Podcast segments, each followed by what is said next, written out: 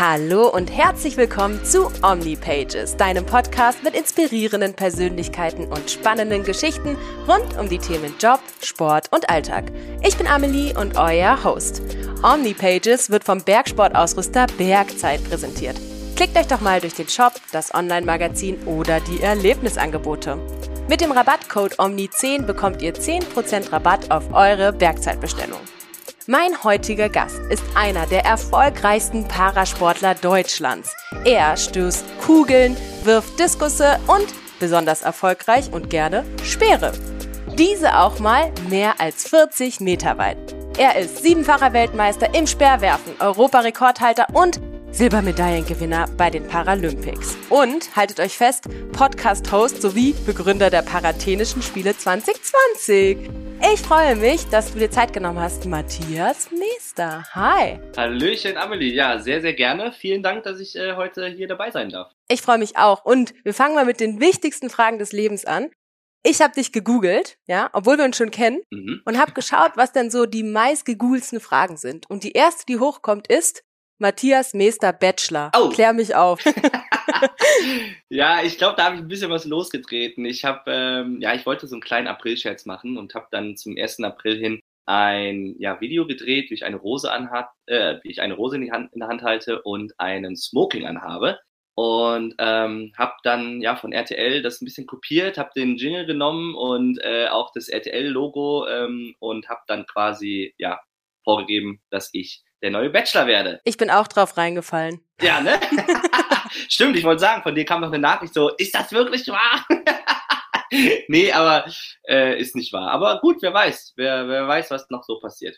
Würde dich sowas reizen, so ein Format? Also klar, in erster Linie natürlich, äh, wenn ich keine äh, Freundin habe. Ich bin momentan Single. Wenn ich eine Freundin hätte, dann natürlich nicht. Aber sonst, ja, warum nicht? Also ich bin da sehr, sehr offen und entspannt, was das Thema ähm, Frauen oder Liebe angeht. Ich bin ja kleinwüchsig, 1,42 Meter groß. Und ähm, ich glaube, dass es tatsächlich auch mal ähm, cool wäre, vielleicht ähm, sowas auszuprobieren und im Fernsehen zu zeigen, ähm, wie vielleicht Frauen darüber denken, ähm, ja, mit einem, wie es vielleicht wäre, mit einem kleineren Mann und ähm, oder zu daten. Und das würde ich auf jeden Fall angehen wollen. Ja klar, warum nicht? Das ist lustig, weil die zweite meist gegoogelte Frage ist Matthias Meester Ehefrau. Echt? ja.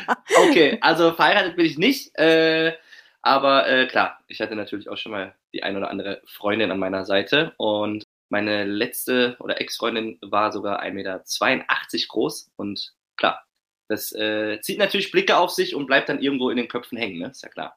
War das für dich eine Challenge am Anfang? Also so erste Freundin, war das deine erste Freundin? Nee. Äh, tatsächlich war es meine erste richtige Beziehung. Ich habe äh, danach äh, oder davor, äh, sagen wir mal so, mein sportliches Leben sehr äh, genossen und mein Single-Dasein auch. Da nehme ich auch kein Blatt vom Mund. Also, aber ich habe dann irgendwann, ähm, weiß ich nicht, bei, bei ihr dann gemerkt, okay, da könnte ich mir mehr vorstellen. Und das war dann tatsächlich meine erste wirkliche Beziehung, ja. Und dann gibt's natürlich viele Blicke. Spätzünder. Ja, ziemlich Spätzünder. Du warst 30, Matthias.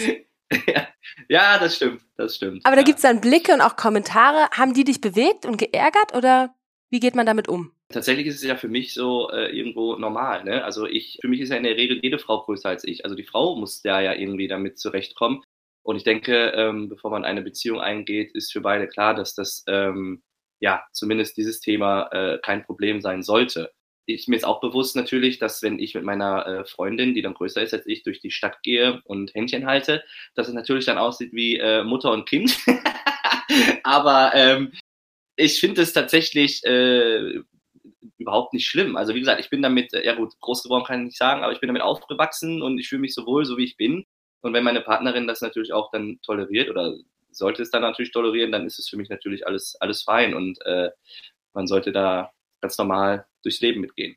Du machst Witze über dich selbst und ich, was ich an dir so schätze, ist, dass man mit dir auch mitlachen darf. Also als ich dich kennengelernt habe, war das nie so ein Thema irgendwie. Konntest du das aber schon immer oder gab es da auch eine Zeit, weil bei uns geht es ja um Lebensereignisse in deinem Leben, wo du gesagt hast, damit konnte ich gar nicht umgehen oder ich musste erst mal da reinwachsen, in der Schule zum Beispiel? Ja, also tatsächlich, äh, ich sag mal so, dafür sind wir halt Kinder. Ne? Kinder sind offen, ehrlich, gerade raus, fragen einfach. Und da war es natürlich so, dass äh, irgendwann der Zeitpunkt kam tatsächlich. Jetzt sind wir wieder bei Thema Frauen. Also ich weiß, ich, ich möchte nicht der Bachelor werden, aber ich muss jetzt noch mal ein Thema äh, Frauen ansprechen, weil es tatsächlich, das war auch so eine, so eine prägende Situation für mich einfach, weil ich ja, irgendwann kommt nun mal für jeden äh, die große Liebe und äh, man äh, verschickt den ersten ähm, Liebesbrief, kreuze an, ja, nein, vielleicht. Und das war natürlich bei mir auch so und ähm, dann äh, ist man natürlich voller, voller Erwartung und Spannung, wenn der Brief dann irgendwann zurückkommt. Schon alleine, dass, dass man den Brief abgibt, äh, irgendwie über andere Personen, weil man sich selber nicht traut. Und dann kommt der Brief zurück und ähm, in dem Brief ist dann halt Ja und Nein angekreuzt. Und dann fragt man sich so, okay, alles klar, vielleicht, ja. Ähm, heute weiß ich natürlich, dass es damit zu tun hat, dass ähm, die, das Mädel mich natürlich nicht irgendwo ähm, ja, enttäuschen wollte und mir, äh, mir direkt sagen wollte, ey, ähm, ich kann das nicht mit der Größe. Das weiß ich natürlich heute. Aber damals war es dann für mich schon so, dass ähm, es schwierig war, dass ich dann gemerkt habe, okay, aufgrund, dass ich kleinwüchsig bin oder kleiner bin, ist es mit Thema Frauen ziemlich schwer oder, oder für eine Beziehung sehr schwer. Also bei den Mädels war es immer so, ach, du siehst so toll oder du siehst gut aus, hast ein hübsches Gesicht, bist sehr ähm, sympathisch, aber aufgrund der Größe kann ich das nicht. Und ähm, das war natürlich klar im Kindesalter ähm, sehr enttäuschend für mich und das war schon so, dass man darüber nachgedacht hat, so, ach Mist. Aber jetzt so im Alter ist es tatsächlich eigentlich eher umgekehrt. Da ist es vielleicht auch für die Frauen mal spannend oder ähm, ja, man wird einfach erwachsen und, und, und denkt an ganz andere Werte als an die Größe. Da gibt es ja ein Paradebeispiel. Ich meine, dein Kollege Nico Kappel hat auch schon eine langjährige Freundin an seiner Seite. Das stimmt. Ja, das stimmt. Die Luisa, aber ich glaube, da ist der größte Unterschied, ah, ich weiß nicht, 20 Zentimeter, glaube ich. Ich glaube auch, ja. Ich glaube, sie ist irgendwie paar 60 und er ist ja auch ein Zentimeter kleiner, das muss ja an der Stelle nochmal gesagt werden. Äh, äh, genau, ich glaube, da ist der Unterschied natürlich nicht so groß, aber klar, die sind auch größer und äh, die passen super zusammen. Ich glaube, sie sind noch schon fünf, sechs Jahre zusammen jetzt mittlerweile, glaube ich. Aber nervt es dich, wenn man dich immer wieder über deine Kleinwüchsigkeit anspricht oder sagst du, nee, das gehört dazu und das ist meine Aufgabe, dass ich das Selbstbewusstsein nach außen trage? Genau, also tatsächlich äh, nervt mich das überhaupt nicht. Ich finde es eher positiv, wenn Menschen mich ansprechen, äh, warum das so ist oder äh, auch Kinder, wenn die fragen, Mama, warum ist der Mann so klein? Meistens ist es immer so, dass ich größer bin als äh, die Kinder selbst. Ich bin halt nur der kleine Mann mit dem Bart oder der kleine Junge mit dem Bart. Und ähm, ich finde es dann cool, wenn dann äh, die Eltern reagieren und sagen, ey, frag doch einfach, warum er so klein ist. Ne? Es gibt kleine, große, dicke, dünne Menschen, äh, frag ihn doch einfach. Und das finde ich schön. Äh, blöd finde ich halt so, wenn die Eltern dann ihre Kinder wegziehen, so, dann fühlt man sich so ein bisschen, ja, wie ein Alien, sag ich jetzt mal dann äh, ne, guck da nicht so hin und äh, äh. äh. also ich finde es halt schöner, wenn man da so einfach sagt, ey, man geht damit ganz normal um. Es gibt nur mal kleine, große, dünne, dicke Leute. Frag ihn einfach. Das finde ich cool. Ähm, aber ansonsten versuche ich natürlich, wie du ja auch weißt, äh, das ein bisschen ja auch vorzuleben und zu zeigen, so eine Art Botschafter zu sein, Vorbild zu sein für die Leute, ähm, ja, die auch äh, eine Behinderung haben, kleinwüchsig sind, dass man einfach auch alles schaffen kann. Ne? Also ähm, ich bin jetzt äh, mehrfacher Welt-Europameister ähm, Paralympic-Silbermedaillengewinner so im sportlichen Bereich, aber auch, ähm, ja, ich glaube, so eine Außendarstellung versuche ich schon auch ja, über mich zu lachen. Und ähm, das finde ich sehr, sehr witz, äh, sehr, sehr witzig. Ja, witzig auch, aber auch sehr, sehr wichtig. Witzig findest du es auch. ne? Sehr, sehr wichtig, dass man über sich selber lachen kann. Und das, ähm, so lebe ich, glaube ich, auch das Thema Inklusion und so, glaube ich, fallen auch Barrieren. Und äh, das versuche ich natürlich vorzuleben. Und ähm, deshalb bin ich da immer sehr, sehr offen dafür, wenn Menschen mich fragen, äh, ja, warum das denn so ist und äh, wie ich mein Leben lebe. Genau. Die drittmeist gegoogelste Frage ist Matthias Meester Instagram. Das fand ich total spannend, weil ich dann auch geschaut habe und folgte jetzt auch schon eine Zeit. Und du hast ja auch über 50.000 Follower, was heftig ist, und bist da ziemlich aktiv. Ist das ein bisschen deine Plattform geworden, auch um dich nach außen darzustellen? Ja, also klar, tatsächlich so in der heutigen Zeit, ne, weißt ja selber, man fängt mit StudiVZ an, jetzt ist es äh, ne, Instagram, Facebook und äh, SchülerVZ. SchülerVZ, genau, und äh, TikTok, genau. Und äh, ja, also Instagram macht mir sehr viel Spaß, weil es tatsächlich schon sehr unkompliziert ist, ähm, so ein bisschen von seinem Leben zu erzählen oder halt irgendwie ähm, ja, witzige äh, äh, Sachen, die mir Spaß machen, ähm, natürlich nach außen zu tragen. Und ähm, ich glaube, wichtig ist, dass man ähm, das immer noch alles so ein bisschen entspannter sehen sollte, also sich nicht verpflichtet zu fühlen, sondern man sollte immer noch der sein, der man ist und ähm, sich nicht dadurch verändern. Und das versuche ich dann natürlich nach außen äh, zu zeigen. Genau. Ja, also ich nutze die Plattform auf jeden Fall. Also wer mir bis heute noch nicht folgt, ne, einfach Matthias Mester, ne? Und äh, Amelie Stiefvater natürlich. okay, danke. Ich wollte schon sagen, wie schlecht, aber so hast du es gerettet. aber ganz ehrlich, so Hand aufs Herz, ist es nicht auch irgendwie ein Druck, da immer delivern zu müssen und immer lustig zu sein? Oder sagst du, nee, tut, fällt mir gar nicht schwer? Also wenn ich ganz, ganz ehrlich sein soll, ich bin überwiegend ein positiv denkender Mensch und äh, für mich geht es immer nur einen Weg und der ist geradeaus. Und ähm, trotzdem, und das versuche ich auch zu, zu zeigen oder zu sagen, ähm, habe ich auch schlechte Tage. Und ähm, wenn ich mal so ein Frage-Antwort-Spiel zum Beispiel mache bei Instagram und mich fragt jemand, ey, bist du immer so positiv? Dann sage ich, nein, ich habe auch mal äh, schlechte Tage und äh, äh, äh, ne, muss mich dann da aufrappeln. Ich bin nicht immer hier das HB-Männchen, was immer hier so im, im, im ja, mit, mit, äh, äh, mit, mit, mit Sprüngen hier durch die Gegend läuft. Und ähm, das ist natürlich klar. Äh, Finde ich auch wichtig, dass man sowas macht. Aber wie du schon sagst, ich glaube, dass man ähm, immer noch man selbst sein sollte. Und wenn man Bock hat, was zu posten, dann soll man es posten. Aber ich glaube, sich nicht zu verpflichten, äh, verpflichtet zu fühlen, weil ich glaube, das ist dann der falsche Weg. Dann kommt man schnell unter Druck und äh, man muss immer besser sein als der andere und man braucht mehr Likes. Und ich glaube, da sollte man sich nicht ver verlaufen ähm, sondern man sollte einfach, wenn man Bock hat, was zu posten, was posten. Wie nehmen denn deine Sportlerkollegen das wahr, dein Auftreten im Fernsehen? Du bist ja überall gerade präsent. Oh, ich glaube tatsächlich gemischt. Also ähm, letztendlich ähm, sind wir ja auch Konkurrenten unter den Sportlern. Und ich kann mir sicherlich vorstellen, dass es da den einen oder anderen gibt, der ähm, sagt, ja, ach, immer dieses äh, äh, Lachen und das ist ja alles, ne, man muss das ein bisschen ernster nehmen und hier, wir reden jetzt hier über Sport und nicht über ähm, Matze Mester, wie er jetzt ähm, äh, äh, hier mit Skiern die, die, die ähm, Rutsche runterfährt. Das kann ich natürlich auch irgendwo nachvollziehen, aber letztendlich ähm, zwinge ich keinen dazu, sich das anzugucken oder ähm, dass man das teilt oder keine Ahnung. Ich bin da immer noch ich und ähm, ja, aber ich würde behaupten, der Großteil, der findet es cool und äh, guckt sich das gerne an. Und ich denke, wenn man mal einen Tag schlecht gelaunt ist und dann mal eben auf meine Social Media Kanäle rüber schaut, dann ist man relativ schnell wieder gut drauf. da musst du jetzt unsere Zuschauer aber abholen. Du hast die paranthenischen Spiele erfunden. Das war kurz nach der ähm, Corona-Verschiebung von Tokio. Genau, das ist richtig. Genau, ja. Also es war ja für uns auch ähm, so, dass ähm, es dann boah, ist das schon ein Jahr, über ein Jahr haben wir es schon, ne? Ich glaube, letztes Jahr ging es ne? los. Wir ne? haben jetzt, ja.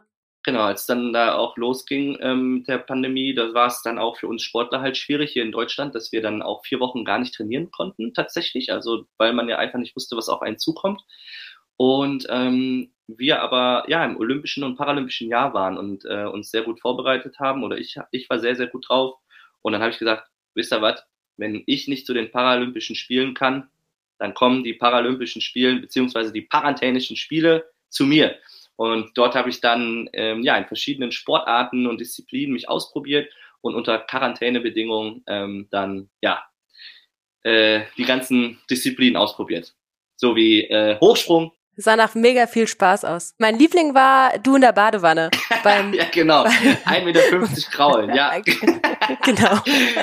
Highlight. Müsst ihr euch unbedingt anschauen. Aber weil du es gerade schon angesprochen hast, du warst perfekt in Form und auf einmal kamen aber diese Paralympics nicht. Ist man da nicht auch ein bisschen in ein Loch gefallen? Weil du musstest ja jetzt aufrechterhalten, die ganze Zeit diese Spannung. Ja, also schon, klar. Also am Anfang äh, war es dann schon schwierig, sich irgendwie äh, fit zu halten, weil man natürlich auch immer geguckt hat, ja, ist die Chancengleichheit überhaupt noch da? Weil zum Beispiel, man guckt in den anderen Ländern, da wurde noch trainiert, da hat der Sport einen ganz anderen Stellenwert als hier in Deutschland gehabt. Und äh, wir konnten dann irgendwie gucken, dass wir da ähm, ja, uns irgendwo vorbereiten können. Letztendlich finde ich natürlich klar, äh, Gesundheit geht immer vor. Deswegen ist es ja auch schon alles so richtig dann, wie es gelaufen ist. Aber wie du schon sagst, das äh, ist natürlich so physisch natürlich eine sehr, sehr harte Anstrengung dann irgendwo zu gucken, auch jetzt zum Beispiel, ähm, finden Wettkämpfe statt, wie qualifizieren wir uns, wir haben viel zu wenig Wettkämpfe, ähm, man muss dann in jedem Land die ganzen Dinge einhalten, die, die, die, die wie heißt es, die, die, die Konzepte, da die Hygienekonzepte und ähm, das ist natürlich schon sehr schwierig. Und wie du auch sagst, so in so einem, in so einem Loch, ja, weil einfach das Jahr halt wenig passiert ist. Man wusste, die Spiele sind verschoben. Viele haben es vielleicht auch benutzt für sich und gesagt, okay, dann mache ich eine größere Pause. Ähm, ich habe die parantänischen Spiele ins Leben gerufen, so war ich natürlich auch an meinen Spielen immer gebunden. Ich habe auch noch dann Sommer- und Winterspiele gemacht und ähm, ja, habe mich aber trotzdem versucht, immer noch weiter vorzubereiten. Aber wie du ja schon weißt, wenn man alles auf den Tag X legt und ähm, top vorbereitet ist und dann wird es auf einmal verschoben, ähm, ist natürlich schon schwierig, dann das Ganze nochmal für ein Jahr wieder ähm, ja, aufzubauen. Ne? Ja, Stichwort Tag X und die Qualifikation, die steht da noch aus bei dir. Mit was für einem Gefühl bist du da gerade am Hinarbeiten? Ja, also tatsächlich, wenn ich bin ehrlich, ähm, ich hatte zwischendurch das Feuer mal verloren. Also, ähm, dass ich sagen kann, dass ich äh, irgendwie die Motivation weg war. Ich habe mich halt vorbereitet und ähm, auch trotzdem jeden Tag trainiert und Gas gegeben. Also ähm, ich weiß ja, das ist auch mein Leitspruch, an jedem Tag, an dem ich nicht trainiere, ist mir mein Gegner einen Schritt voraus. Und das ist ja auch wirklich so im Sport. Und ähm, ich bin dann halt quasi trotzdem zum Training, aber es war nicht mehr dieses, dieses Feuer da, dieses, dass ich gesagt habe, weiß ich nicht, dieses, jeder weiß, ne, wenn man sich auf irgendwelche Dinge freut, wenn man sich was Gutes tut, wenn man, weiß ich nicht, ein neues Auto bekommt oder einen Wettkampf hat, ich weiß nicht, dann brodelt es so in, kribbelt es und man hat Bock und so und das war irgendwie nicht mehr da und ähm, ja, es war dann schon schwierig, äh, sich zu motivieren, aber ich glaube, wir als Sportler, wir haben nun mal äh, ein Ziel und ähm, müssen oder geben da dann natürlich auch Gas und das sollte ja auch jeder so machen. Ähm, ja, und jetzt muss ich mich noch qualifizieren tatsächlich. Also ich habe jetzt, jetzt gehen die Wettkämpfe los und ich glaube bis Ende Juli habe ich Zeit, mich zu qualifizieren, die Norm zu erbringen. Die ist tatsächlich so hoch wie noch nie bei uns jetzt, äh, über 40 Meter tatsächlich sogar. Ähm, es wird nicht einfach, aber ich bin ehrgeizig und ähm, das wären dann meine letzten Spiele. Das ist noch einmal mein großer Traum. Das wären dann meine vierten Spiele. Und da möchte ich natürlich unbedingt hin. Auch wenn es natürlich nicht vergleichbar ist mit den anderen Spielen jetzt natürlich. Aber äh, weil du es jetzt sagst, finde ich mega schön, dass du so ehrlich bist. Aber wenn ein Feuer erlischt, war das durch dieses Jahr Pause, glaubst du? Oder woher kam das? Ähm, ja, ich glaube schon. Und vor allen Dingen natürlich auch, weil alles irgendwie anders läuft, auch, auch drumherum. Ne? Also irgendwie, ich glaube, die, der größte Teil der, der Leute, die, der Menschen, ähm, ja, müssen sie, also wir müssen klar alle durch dasselbe, durch, durch das, äh, wir sitzen alle im selben Boot, aber ähm, klar, ne, man kann nicht mehr mit seinen, wie soll ich sagen, auch das von außen trägt so ein bisschen dabei, äh, auch, auch mir so ein bisschen zu, ne? Also zum Beispiel, dass man nicht mehr äh, gewisse Dinge machen kann, mit Freunde treffen, ähm, essen gehen kann, weil ich glaube auch wir im Sport, wir arbeiten jeden Tag hart und geben äh, 150 Prozent und das sind auch Dinge, die man als Ausgleich braucht einfach, ne? So mal ins Kino gehen, mal ähm, gewisse Dinge zu machen und ich glaube, das hat so ein bisschen dazu beigetragen, dass man dann irgendwie ja nicht den Glauben an sich verloren hat, aber irgendwie so ein bisschen ja, wie soll ich das sagen? Ja, in so ein Loch gefallen ist einfach, ne? Und äh, ja, das ist, würde ich sagen, so die Dinge, die einen dann so mitnehmen. Das finde ich super spannend, weil dein erstes Lebensereignis, worüber wir gesprochen haben, war das Thema Frauen. Ja, geil. Und das zweite ist so ein bisschen das Feuer verlieren. Das ist, das heißt, Corona hat dich schon auch extrem geprägt. Äh, ja, das stimmt. Also äh, Corona hat mich äh, schon geprägt, auf jeden Fall. Also ich habe eine andere Seite an mir kennengelernt, dass ich da auch mal ähm, ja in mir horchen muss, auch mal dass ich vor allen Dingen mich mal mit mir beschäftigen muss als, als Person. Und ähm, das sind aber auch Erfahrungen, die einen natürlich äh, auch weiterbringen im Leben. Also ich zähle das jetzt nicht als negativ, sondern ich zähle das, äh, das bringt mich einfach nur, das bringt mich ja nach vorne. Und ähm, deswegen äh, bin ich trotzdem froh, wenn das bald alles äh, geschafft ist und äh, ich das dann einfach als Erfahrung abhaken kann. Aber wie du schon sagst, es hat mich tatsächlich schon menschlich sehr gefordert, auf jeden Fall, ja. Hast du da offen und ehrlich mit deinen Trainern oder deiner Familie über dieses Feuerglimmen geredet? Tatsächlich, nein. Autsch. also die hören das jetzt zum ersten Mal. nein, aber das finde ich tatsächlich auch nicht schlimm, weil, ähm, wie gesagt, es war nicht so, dass äh, ich dann nicht mehr trainiert habe oder oder oder, aber es war nicht mehr so der gleiche Schwung irgendwie oder der gleich, die gleiche Power, die da war, sondern es war immer so, dass man sich eher gefragt hat, so, pff, wofür? Weil letztendlich ist es immer noch so, wir unterhalten uns hier über die Paralympischen und Olympischen Spiele Stand jetzt finden sie noch statt, aber wer weiß. Also es kann immer noch keiner sagen, ob die überhaupt zu 100 Prozent stattfinden. Das heißt, ich trainiere gerade für ein Ziel hin, was überhaupt noch gar nicht feststeht. Und ich glaube, das ist halt auch so noch so ein Aufhänger, der ja uns Sportlern irgendwo so ein bisschen ins Loch fallen lässt. Und meine Mutter hat immer schön gesagt, wenn irgendwo eine Tür zugeht, geht eine andere wieder auf. Ja, das ist für mich so ein mhm. bisschen Lebenserfahrung, die ich auch gemacht habe. Das ist ja eigentlich bei dir auch so, oder? Wenn du sagst, hey, das Feuer erlischt, das heißt, ich kann eigentlich bald dieses Kapitel Sportlerkarriere abschließen. Das stimmt. Ja, also es werden jetzt meine letzten Spiele sein, wenn sie dann stattfinden. Ich werde nächstes Jahr dann nochmal so eine Abschiedstour machen, sag ich jetzt mal, auch nochmal ein bisschen, äh, auch nochmal Gas geben, aber ähm, ja, gucken, wie weit mich mein Kadaver trägt. Aber wie du schon sagst, äh, das äh, Kapitel Sport äh, neigt sich dem Ende zu und ähm, jeder wird jetzt sagen, warum? Hä, du bist doch noch jung, aber ich, gut, ich bin jung, ich sehe auch aus wie zwölf, aber ich bin äh, mittlerweile schon 34, äh, werde dieses Jahr 35 und da ist man halt im Sport oder im Leistungssport äh, schon ein alter Hund und ähm, ja, ich bin aber gespannt, was da kommt. Also ich äh, versuche gerade auch schon so ein bisschen ähm, mit dem, ja, soll ich gerade sagen, mit der Tür durchs Haus, ne, wie heißt das nochmal, mit dem, mit dem Bein durch die Tür, ne, wie heißt denn der Spruch? Jetzt komme ich nicht drauf, aber. Weiß ich jetzt auch nicht. Mit dem Fuß in, im nächsten Kapitel stehen. Ich weiß es nicht. Mit dem Schritt, ach, egal, ihr wisst auf jeden Fall, was ich meine. Ich bin am Vorbereiten so quasi, dass ich alles unter einen Hut kriege, dass ich auch zukunftsorientiert denke und ähm, da auch schon, wie gesagt, mit, mit Vorträgen, äh, Vorträge halte oder auch Richtung Comedy, ähm, Richtung Fernsehen, wer weiß. Ich habe gerade meine Agentur ge, meine Agentur gewechselt, ähm, bin jetzt ähm, bei Mina Entertainment, wo auch mein Kumpel Detlef Steves ist und ähm, Martin Rütter und ähm, okay, Martin Rütter ist der Eigentümer.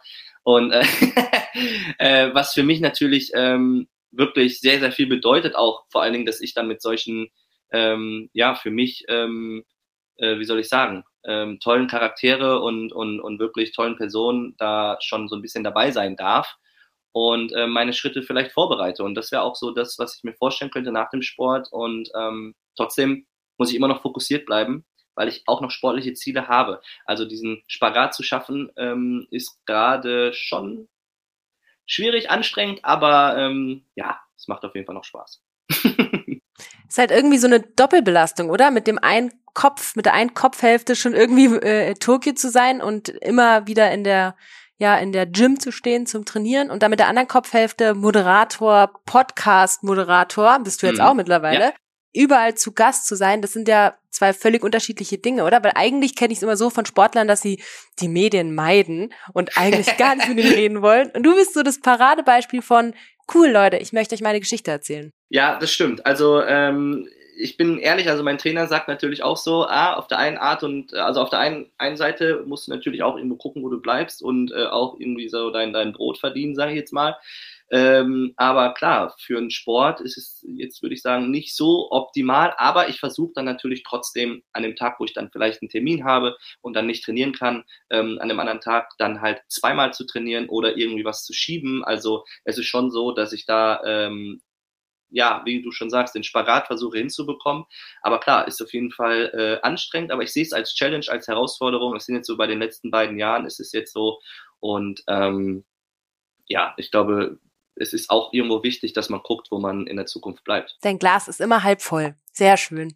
Genau. Gefällt mir Matze. Okay. genau. Also wir haben die Frauen als Lebensereignis, feier ich, muss ich immer wieder wiederholen. Und wir haben deine sportliche Karriere slash mal schauen, wie das Feuer weiter brodelt. Was gab's denn noch so in deinem Leben, was dich am meisten motiviert hat? Oder ein Ereignis kann ja komplett was anderes sein, wo du sagst, das ist mir passiert und das habe ich daraus gelernt. Puh, da fragst du mich jetzt echt was. Also ähm, Deep Talk. Ja, Deep Talk, ja. Ich würde auch gerne alle meine Geheimnisse hier offenlegen, aber äh, tatsächlich müsste ich da so tief graben. Also ich kann dir sportlich halt sehr viel sagen, was mir da so, äh, so in, in Erinnerung geblieben ist, so was so für mich so ich sag mal so, das hat mich, ähm, glaube ich, zu dem gemacht, der ich jetzt bin, also auch selbstbewusster und ähm, irgendwie, ja, dass ich vielleicht mit meiner Behinderung so umgehe. Und ähm, das war ein Moment in, in London bei den Spielen 2012. Ähm, da ging es mir gar nicht darum, oder das war tatsächlich gar nicht so der Gewinn der Medaille, ähm, was man jetzt zum Beispiel ja denkt, dass das der größte Erfolg ist im Sport, äh, der Gewinn der Medaille. Für mich war es tatsächlich ein, ähm, ja, eine Erfahrung, die ich machen durfte. Und zwar war es in London 2012 bei den Paralympischen Spielen. Dort waren 80.000 Menschen im Stadion. Und man muss sich mal vorstellen, als ähm, ja, Paralympionik, sage ich jetzt mal, oder als paralympischer Sportler überhaupt, überhaupt mal 1000 Zuschauer zu haben im Stadion, ist schon Wahnsinn. Und dann waren da 80.000 Menschen. Und ähm, ich hatte mich davor verletzt gehabt, zwei Wochen davor, und wusste, so nach vorne geht jetzt nicht mehr ganz so viel.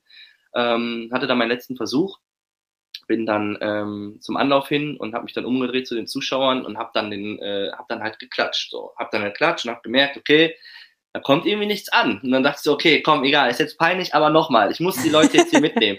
Und dann habe ich nochmal geklatscht und auf einmal gucke ich nach vorne und dann sehe ich mich selber auf der Anzeigetafel und auf einmal haben 80.000 Menschen so wusch, wusch einfach mitgeklatscht und ähm, das hat mich echt äh, äh, so getragen, dass das tatsächlich dann auch der weiteste Wurf für mich äh, war, hat nach vorne leider nichts mehr gebracht.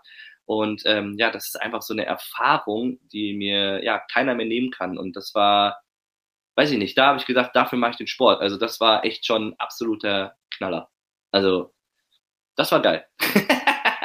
Gänsehautmoment. Ja, ja, auf jeden Fall. Mega Gänsehautmoment. Das, äh, Aber wieso ist es so, dass, dass die Paralympics da weniger Aufmerksamkeit kriegen? Woher kommt es? Ähm, ist eine gute Frage. Ist ja eigentlich noch krasser. Ja, ich könnte es mir vielleicht so vorstellen, ich weiß es nicht, dass es vielleicht, klar, die Olympischen Spiele vielleicht schon eher gab, äh, als es überhaupt Paralympische Spiele oder früher hieß es ja, glaube ich, Versertensport, dass es das überhaupt gab. Könnte ich mir vorstellen, bin mir aber nicht sicher. Ähm, und natürlich, klar, dass man ähm, so wie auch in der Gesellschaft äh, jetzt gerade dabei ist, so Thema Inklusion zu stärken, Gas zu geben. Und ich glaube, dass in ganz vielen Köpfen ähm, immer noch ähm, anders gedacht wird oder ähm, man da nicht so offen für ist, weil man einfach noch so ähm, ein anderes Denken hat. Also die älteren vielleicht Generationen, äh, ohne das negativ meinen zu wollen, die halt immer noch ähm, so diese Blockaden in dieser Hinsicht haben im Kopf ähm, und nichts verändern, ähm, ist natürlich schwierig. Also man sieht ja jetzt auch schon, meine ersten Spiele waren 2008 in Peking. Dort war die Übertragungszeit im Fernsehen, ich glaube, bei 40 Stunden. Und jetzt in Rio, bei meinen letzten Spielen 2016, waren wir bei über 100 Stunden Übertragung. Und da sieht man ja, dass es jetzt immer mehr angenommen wird, dass es immer mehr ankommt, dass wir auch über Leistungssport reden. Ähm, wir sind so viele Sportler, die auch schon mit den Nichtbehinderten, sage ich mal, oder den olympischen Sportlern mithalten können. Und ähm, ich glaube, das hat sich jetzt alles so gewandelt, dass äh, wir auch ernst genommen werden. Und ich glaube, da sind wir gerade ganz gut im Kommen. Ähm, ich glaube, dass man immer noch weiter sein könnte und dass es natürlich für mich als Betroffener immer noch schneller gehen könnte. Aber ich glaube, da sind wir auf einem ganz, ganz guten Weg und ähm, wie gesagt, so auch wie in der Gesellschaft, es gibt jetzt Kindergärten mit äh, inklusivem Hintergrund, also dass dann, dass man, äh, wenn man eine Behinderung hat, da im Kindergarten ist und nicht, also dass das alles jetzt auch Schulen, die es gibt und und und. Ähm, ich glaube, wir sind auf einem guten Weg und das wird immer mehr mehr kommen. Du trägst auf jeden Fall total dazu bei. Danke, versuche ich auch. Da gebe ich auch Gas. Deswegen finde ich es cool, dass ich hier bei dir darüber sprechen darf. du machst es auf so vielen Plattformen. Dich sieht man ja zurzeit auch wirklich überall. Ja, also äh, ich äh, freue mich, ich freue mich wirklich. Ich freue mich wirklich äh, auch ähm, tatsächlich überall dabei zu sein. Mir geht es wirklich nicht darum, ähm, weiß ich nicht, wie viele äh, äh, Follower habe ich jetzt mehr oder man muss mein Gesicht sehen, weil ich irgendwie berühmt werden möchte oder oder oder. Absolut nein. Ich möchte gerne als Vorbild, als Botschafter fungieren und den Leuten einfach zeigen, hey, auch mh, mm, äh, ich mit einer Behinderung äh, gehe locker flockig durchs Leben und möchte euch gerne zeigen, hey, das kann jeder. Du hast so viele Titel ähm, schon erreicht und hast so viele Medaillen und Pokale zu Hause stehen, sogar das äh, silberne Lorbeerblatt, äh, was dir vom damaligen Bundespräsidenten Horst Köhler überreicht wurde. Gibt's da so ein irgendwas, was dich am meisten berührt oder so, wo du sagst, diese Medaille bedeutet mir am meisten? Ähm, ja, man sollte ja eigentlich meinen, äh, die paralympische Medaille. Und ähm, ich muss dazu sagen, das hat mir auch sehr, sehr viel bedeutet, aber das war so am Anfang meiner Karriere, da konnte ich das noch gar nicht so richtig genießen und glauben und äh, habe auch die falsche Nationalhymne gehört, leider. Das war nämlich die griechische und nicht die deutsche. Ähm, aber ähm, was mich so besonders geprägt hat, war, ähm, also so in der Hinsicht, ich bin mal dreifacher Weltmeister geworden im Kugeldiskus und Speer mit, glaube ich, sogar drei Weltrekorden und da habe ich alles weggehauen und, und das war wirklich so, dass ich gesagt habe, so wow, ähm, ja, das muss man auch erstmal schaffen. Ich war der erste Kleinwüchsige, der auch über 40 Meter geworfen hat, über 30 Meter Diskus, über 11 Meter Kugel gestoßen hat und ähm, habe da wirklich in der Szene so ein bisschen aufgemischt, ein bisschen auf uns aufmerksam gemacht und ähm, das war schon cool, ja. Aber natürlich auch ähm, irgendwann wird man auch zum Gejagten, ne? Und dann dreht sich das Spiel ein bisschen andersrum. Aber das macht auch Spaß. Hast du eigentlich irgendein Vorbild gehabt oder jemand, der dich irgendwie inspiriert hat?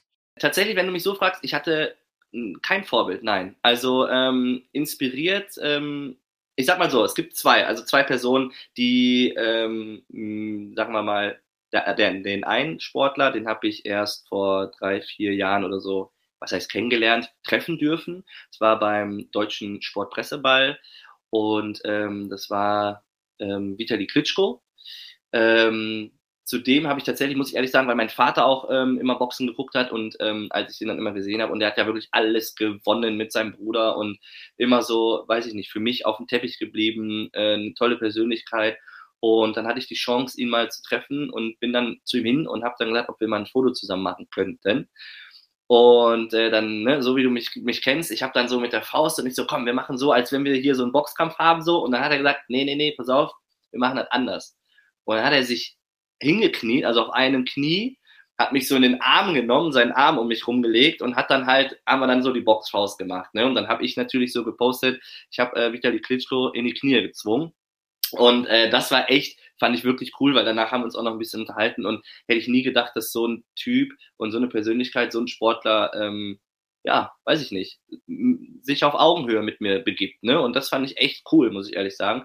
Das ist mir so in Erinnerung geblieben. Und die zweite Person, die begleitet mich eigentlich schon ein Leben lang, das ist mein, mein Dad, der, ähm, wo ich sagen würde, ohne mein Dad wäre ich gar nicht zum Sport gekommen. Mein, mein Dad war auch sehr sportlich früher, aber im fußballerischen äh, Bereich. Du hast auch mal gekickt. Ich habe auch mal gekickt, ja. Ich habe sogar schon mal geschafft, ein Kopfballtor zu erzielen. Da war ich dann, ne, da war ich dann nicht mehr der Kleinste, sondern der Größte auf dem Platz. Und die ähm, Gegner machen jetzt immer noch Straftraining, glaube ich, nach zehn Jahren, nee, keine Ahnung. nee, also das stimmt, ja. Ich habe auch mal Fußball gespielt und ähm, mein Vater hat relativ hoch früher gespielt. Ähm, und deshalb, glaube ich, habe ich auch das Sportliche, ähm, bis ich dann irgendwann halt zur Leichtathletik gekommen bin und mich auf Augenhöhe messen konnte. Aber mein Vater war immer der, der gesagt hat, weil ich war immer so ein Familientyp, ne? so ein Familientyp, so ein, so ein Sesselfurzer, sage ich jetzt mal, immer hier schön mit meinen Kumpels unterwegs und das hat mir auch alles gereicht. Und äh, mein Vater hat dann gesagt, komm, ähm, wenn du den Weg gehst, dann gehe ich den mit dir und ich unterstütze dich. Und also meine ganze Familie hat mich natürlich unterstützt, aber mein Vater war eher so, dass der gesagt hat, ey, weil dann war so erstes Trainingslager und dann dachte ich so, oh, ich kenne da ja keinen und ich weiß nicht, ob ich da hin will und hier und da. Und dann hat er gesagt, du, wenn du keinen Bock mehr hast, dann komme ich und hol dich ab. Dann sage ich so, Papa, aber das sind 600 Kilometer. Dachte er, ist mir egal, dann hast du die Option, äh, das ist eine Chance für dich, du kannst in der Nationalmannschaft äh, kommen, du kannst äh, zur WM, du musst das Trainingslager mitmachen, wenn du natürlich möchtest und ich unterstütze dich dabei und ähm, wenn es nicht geht, rufst du mich an, hole ich dich ab. Natürlich ging es dann, ne? Ich war dann da und wusste halt, ich hatte im Kopf, mein Vater ist für mich da, wenn was ist, holt er mich ab. Das hat mich dann natürlich, ähm, ja, immer so schön ähm, gepusht, sag ich mal, dass ich da ähm, ja so halt auch zum Sport gekommen bin und aus meinem wie soll ich sagen, vorherigen Leben so ein bisschen, ja, rausgekommen bin und äh, ich glaube, das war genau das Richtige und das bereue ich nicht und das ist genau das Richtige, was, was äh, hätte passieren können, ja. Rückendeckung, finde ich sehr schön. Genau. Mega. Okay, wir haben die Frauen. Immer Wir haben den Sport. Also wer sich bewerben möchte, ne, hier unten ist ein Link. Nein, Scherz. Den könnte ich wirklich einblenden. Oder wir, hat sich RTL eigentlich auf deine Bachelor-Hasa da gemeldet? Nee, aber tatsächlich hat sie Bildzeitung sich gemeldet und es hat sich noch wer gemeldet. Also es gab schon Leute, die das wirklich geglaubt haben. Also ähm, das, äh, ja, also ich, ich hätte wirklich, hätte RTL sich gemeldet, äh, hätte ich es echt cool gefunden oder lustig gefunden. Bin natürlich nicht enttäuscht, dass es nicht so ist, aber ähm, das ist natürlich auch ein Schritt, ne, ähm, den man da gehen würde für so ein Format, aber ja. Ich schick's ab. Ich schick's eigentlich mal ab. Super. Das mache ich wirklich. Geile Idee. Okay, also nochmal, ich wiederhole, weil es so schön ist, die Frauen. Die sportliche Unterstützung, auch die Familie, die dich geprägt hat, die dir die ja. Rückendeckung gegeben hat und dich ähm, ja so sein lassen hat, wie du bist, dich unterstützt hat. Auch dieses Feuer, was langsam erlischt, aber noch aufrechterhalten sein soll, das sind eigentlich spannende Punkte, die du mir da gerade in den letzten 35 Minuten erzählt hast. Danke. Bitteschön. Ich hoffe, das war nicht zu lang. Das ist zu lang. Ich will noch gern weiter mit dir reden, aber. Ja, weil du hier auf die 35 Minuten gepocht hast. 35 Minuten hast du gesagt. ja, ich wollte zusammenfassend sprechen, Matze. Nein, das mache ich gerne und ähm, ja, freue mich jetzt, äh, was da jetzt noch so kommt. Und weißt du was? Es gibt am Ende vom Podcast ein kleines Spiel. Oha. Da muss mir der Gast nämlich drei Geschichten aus seinem Leben erzählen wovon eins eine Lüge ist und die muss ich entdecken. Ich gebe zu, ich war immer sehr, sehr schlecht. Was gab's für lustige Geschichten? Felix Neureuth hat mir erzählt, dass mal eine Braut vor seiner Tür stand und gesagt hat, hey, ähm, die letzte Chance, willst du mich heiraten? Ja, nein, vielleicht. Er hat gesagt, nee, sorry. Und sie ist weitergegangen und hat geheiratet. Also so Geschichten kamen da raus. Mega. Okay, ja, okay. ja. Bist du bereit? Und sowas von. Okay, ich fange ich fang mal mit einer Geschichte an. Also, ich ähm, habe äh, ja mal in Köln gewohnt und relativ nah, oh Gott, darf ich das hier im Podcast sagen, am Pascha und äh, musste da mal, äh, oder beziehungsweise habe da immer Geld abgeholt. Es hat sich gerade so angehört, du bist, du bist ins Paschanas Geld abgeholt. Also, okay. ja, Geld. Also da war tatsächlich, das, ich war wirklich nicht weit weg gewohnt, aber ich, ähm, das Coole war, wenn ich in die Stadt wollte, da standen halt immer Taxen davor und äh, da war ein Geldautomat da drin, aber unten da am Eingang. Also ich musste jetzt nicht da, ne, also davor. Nein, na, ja genau, ich habe Geld eingetrieben und dann bin ich halt wieder gegangen, aber dann Tag wieder. Nein, da war ein Geldautomat und ähm, das war so der nächste Punkt, wo man halt Geld ziehen konnte. So, und dann bin ich dahin, habe dann da Geld geholt und ähm, dann wurde ich von jemandem angesprochen, ob ich nicht äh, ein Porno drehen möchte. Er ist auf der Suche nach einem kleinwüchsigen Darsteller und ähm, er könnte sich das sehr gut vorstellen mit mir als äh, wie nennt man das dann? Hauptdarsteller. Als Darsteller, genau. Ja. Hast du ja oder nein gesagt? Du musst die Geschichte noch fertig erzählen. Ach so, ähm, ich habe äh, tatsächlich war es so, dass ich mir dann, äh, er hat mir seine Karte gegeben und ich habe gesagt, ich melde mich. Hast dich aber nicht gemeldet. Hab mich nicht gemeldet, nee. Coole Geschichte. Zweite Geschichte, ich Gott, jetzt weiß ich natürlich nicht, weil du mich auch gut kennst, ne, ob, ich, ob du das schon weißt, aber das jetzt nicht verraten. Ich erzähle jetzt einmal die Geschichte. Äh, zweite Geschichte ist, ähm, man kennt ja den Schauspieler Tyrion Lannister von Game of Thrones. Ähm, dort wurde ich mal gefragt, ob ich ihn dubbeln möchte. Und ähm, da habe ich mich natürlich riesig gefreut, habe gesagt, klar, bin ich dabei. Ähm, aber es ist dann daran gescheitert, weil er kleiner ist als ich und ich zu groß war. Und da habe ich zum ersten Mal eine Absage bekommen, weil ich zu groß bin. Oh, warst du da traurig? Nee, also was heißt traurig? Nee, ich glaube nicht. Ich, ich glaube nicht. Also ich fand es auf der anderen Seite natürlich auch irgendwie witzig, weil jetzt kann ich eine Geschichte erzählen, dass ich halt, weil ich zu groß bin, eine Absage bekommen habe. Und du ähnelst ihm aber wirklich. Also das glaube ich ist wahr. Da gibt es auch viele, die tatsächlich sagen, ey, Tyrion, wo ich dann immer denke so, okay. Aber ich glaube, bei den meisten Menschen ist es so, wenn man kleinwüchsig ist, ähm, dass äh, Hauptsache klein, ne? Also zum Beispiel der Nico wird auch für mich gehalten, ich auch für Nico und ich glaube, da ist irgendwie so Hauptsache klein. Ah ja, hier, das ist doch der, den ich letztes Mal gesehen habe im Fernsehen. Der letzte, den ich gesehen habe, war Matze. Ey, du bist doch der Matze aus dem Flieger, ne? So. genau, also ich glaube, ähm, ja, das, das sagen schon immer manche auf, auf äh, irgendwelchen Begegnungen. Dann, ey, du bist doch der Tyrion Lannister. Wäre schön, wenn ich der wäre. ist ein neuer Spitzname von mir auf jeden Fall. ja. Weißt du, was gemein ist? Gemein ist ja, ich weiß nicht, äh, ob die Hörer das wissen, wir sehen uns ja hier kurz, ne? Eigentlich muss ich wegschauen, weil es gemein ist, weil man manchmal sogar Lügen erkennt nur an Gesichtern, ne? Jetzt kannst du mich ja jetzt hier durchschauen, vielleicht, vielleicht auch nicht. Aber du weißt ja nicht, ob es eine Lüge oder die Wahrheit ist. Okay, schau weg. Auf jeden Fall, pass auf. Nee, du kannst ruhig gucken. Kein Problem. Ich habe da kein Problem mit. Okay. Pass auf. Äh, ich gucke einfach weg.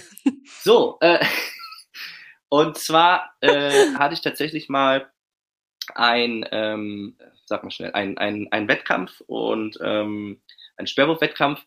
Dort bin ich, ähm, ja, also es war so ein ja, Europacup oder irgendwie sowas. Ich weiß nicht, wie man das nennt. Europameisterschaft war es nicht. Ich glaube, das war Europacup. Und äh, dort habe ich im fünften Versuch tatsächlich 43 Meter geworfen.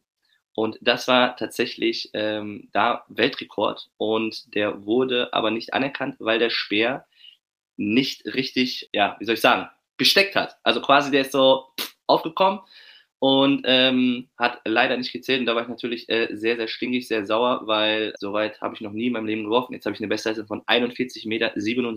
Entscheiden, sich, entscheiden Sie sich jetzt. A, der Pornodarsteller. B, Tyrion Lannister Double oder C, Weltrekordversuch ungültig. Aber das dauert jetzt, ne? Dum, dum, dum. Okay, warte mal. Ich nehme mich zurück. Also Weltrekordversuch, der nicht gezählt wurde, habe ich am Schirm. Double finde ich cool, weil du dich so ehrlich gefreut hast, dass du endlich mal größer, zu groß bist. Also glaube ich, dass dein, deine Pornogeschichte die Lüge ist, Matze. Okay. Also, soll ich auflösen? Ja, bitte. Tatsächlich war der Weltrekordversuch gelogen. Hä, aber wir haben doch mal drüber geredet. Ich habe, äh, aber ich hatte kein, ich war nicht beim Europacup. Ich habe auch, äh, ich musste gerade echt überlegen, weil, wie ich den Wettkampf nenne, weil ich wollte so ein bisschen einen raushauen. das war, da hätte ich eigentlich draufkommen sollen, ja. Europacup. Ja, ja, ich hatte Europacup. Ich glaube, man hat das Europacup genannt. Ja, genau. Und dann äh, 43 Meter. Nee, tatsächlich ähm, habe ich noch nie weitergeworfen als 41 Meter 67, meine Bestleistung. Und, Und einer wurde nicht gezählt. Das war aber ähm, Europarekord. Mein Europarekord ist nicht 41,67, obwohl es meine weiteste Weite ist, sondern 40,50 Meter, weil ich das mal bei einem offiziellen Europameisterschaftswettkampf geworfen habe. Und der ist anerkannt worden. So war das. Ja, siehst du? Aber da hast du mich auf die Pferde gebracht, weil darüber. Aber ich habe Weltrekord gesagt. Ich habe nicht Europarekord gesagt. Der Teufel liegt im Detail, ey. ich habe gesagt Weltrekord. Ja. Okay, okay, okay, okay. Ja, selber schuld. Okay, eigentlich hätte ich, eigentlich hätte ich draufkommen können, weil du dann auch so lange hin und her überlegt ja, hast. Ja, deswegen, ich habe mir nachher gesagt, oh, Lügen kann ich auch nicht so gut. Ja, okay. Okay. Ja, ich habe gewonnen, ne? Was habe ich jetzt, was habe ich gewonnen? ja, wir müssen unser Grillen noch nachholen. Okay. Jetzt, jetzt wird unser Grillen. Das ist, das ist ein guter, okay. guter Verdienst. Ja, okay. Da freue ich mich. Geil. Das finde ich gut. Vielen lieben Dank für deine Zeit. Ja, gerne, gerne, gerne. Ich hoffe, auch euch zu Hause hat es Spaß gemacht zuzuhören. Und Matze, ich überlasse immer gerne den Gästen das letzte Wort. Ja, ich, äh, liebe Zuhörer, ich hoffe natürlich auch, dass es äh, euch gefallen hat. Und ähm, ja, liebe Amelie, äh, vielen, vielen Dank, dass ich hier in deinem Podcast mit dabei sein durfte. Und ähm, ich hoffe, ich habe alles zu deiner Zufriedenheit äh, beantwortet. Ich habe jetzt hier, ihr könnt gar nicht gucken hier, aber ich habe hier gerade so einen richtig bösen Blick. Nein, Quatsch, von der Amelie. Ähm, ja, vielen, vielen Dank, dass ich dabei sein durfte. Ich hoffe, es hat allen Beteiligten hier Spaß gemacht und ähm, ja, ich wünsche euch alles Gute, bleibt gesund und ähm, ja, tschö mit Ö.